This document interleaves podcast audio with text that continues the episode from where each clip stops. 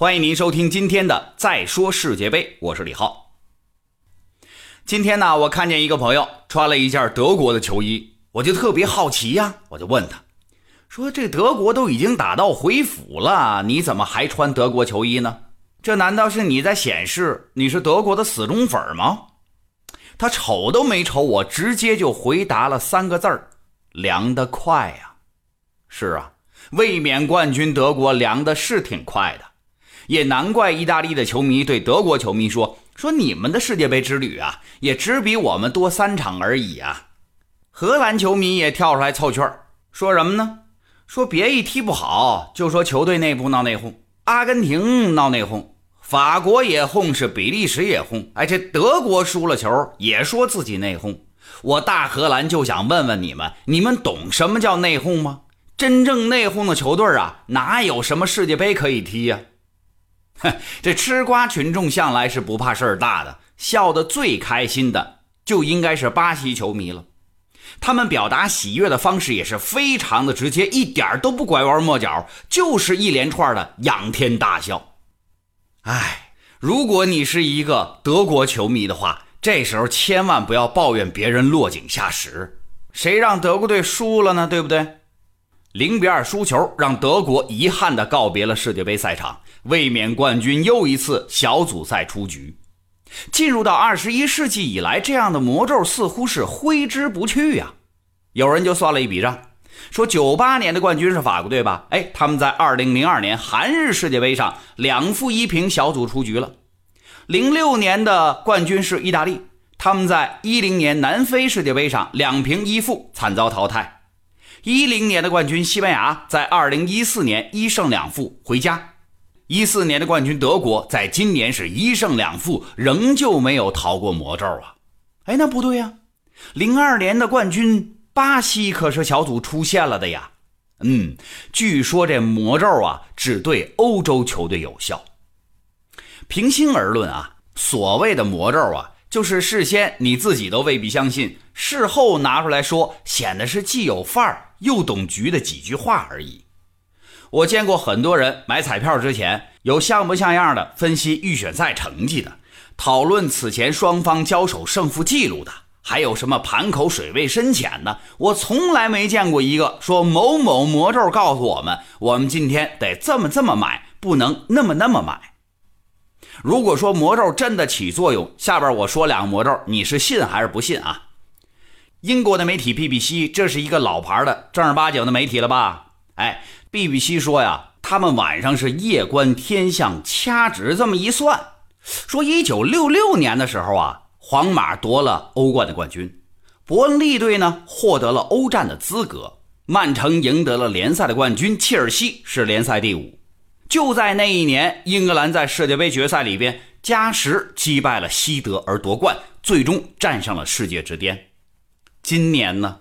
皇马欧冠的决赛击败利物浦，获得了欧冠冠军了吧？伯恩利联赛第七，哎，也获得了欧联杯的资格。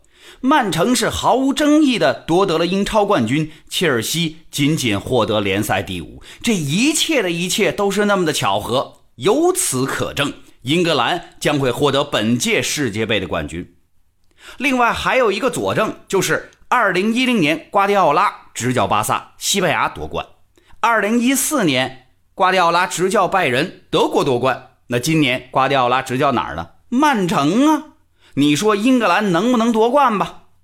这俩魔咒您是信还是不信呢？那我管不着。但是我觉得看魔咒不如看比赛，通过比赛分析，仍旧是众多不靠谱里边稍微靠谱一点的方法。德国第一场打完墨西哥之后，墨西哥的主教练。说出了玄机，他说呀，我们球员和教练团队在世界杯开始之前就为这场跟德国队的比赛准备了很长时间，对德国队的打法特别的熟悉，研究的是透透的啊，一点都不陌生，所以我们击败德国是实至名归。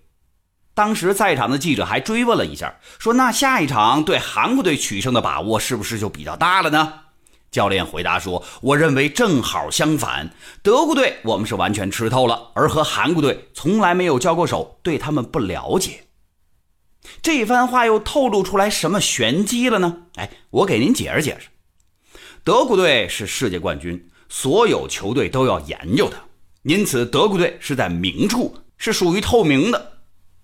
纵观德国队的三场小组比赛，他们出局一点都不冤枉。甭管对手是墨西哥还是瑞典或者是韩国，他们对付德国队的套路都是防守反击。你德国队不是喜欢传控吗？好，那我就让你传控球，在中后场啊，你是随便传随便控，我把重兵都放在禁区外一点的位置。等到德国队经过倒脚，把这个球传到前场的时候了吧？哎，这时候应该突然提速，抱起进攻了吧？结果发现没有很好的起球空间了，没有办法造成有威胁的攻击。反倒是因为自己的后场兵力空虚，被对手抓住了打反击的机会。哎，这可真称得上是捏住了德国队的七寸在打比赛。小组赛的三场比赛，德国队都存在这样的通病，甚至可以说，这样的德国再打下一场比赛也还是占不到便宜。虽然在对韩国这场比赛里边，主教练勒夫轮换了几名球员，但是战术套路仍旧会受制于人。勒夫还是依然坚信他的打法，这种思想啊，是冠军队教练的过度自信和固执造成的。你总是一套战术，那肯定架不住别人研究你啊！研究透了，那就会打爆你。那么德国队会就此沉沦吗？我认为不会。德国的青训数量相当庞大，人才不缺，实力依旧摆在那儿，不需要从这方面去找输球的理由。所以呀。归根结底一句话，带着病去打比赛，下一场也还是得输，不如啊早点回去，早点总结。感谢您收听今天的节目，我是李浩，明天再见。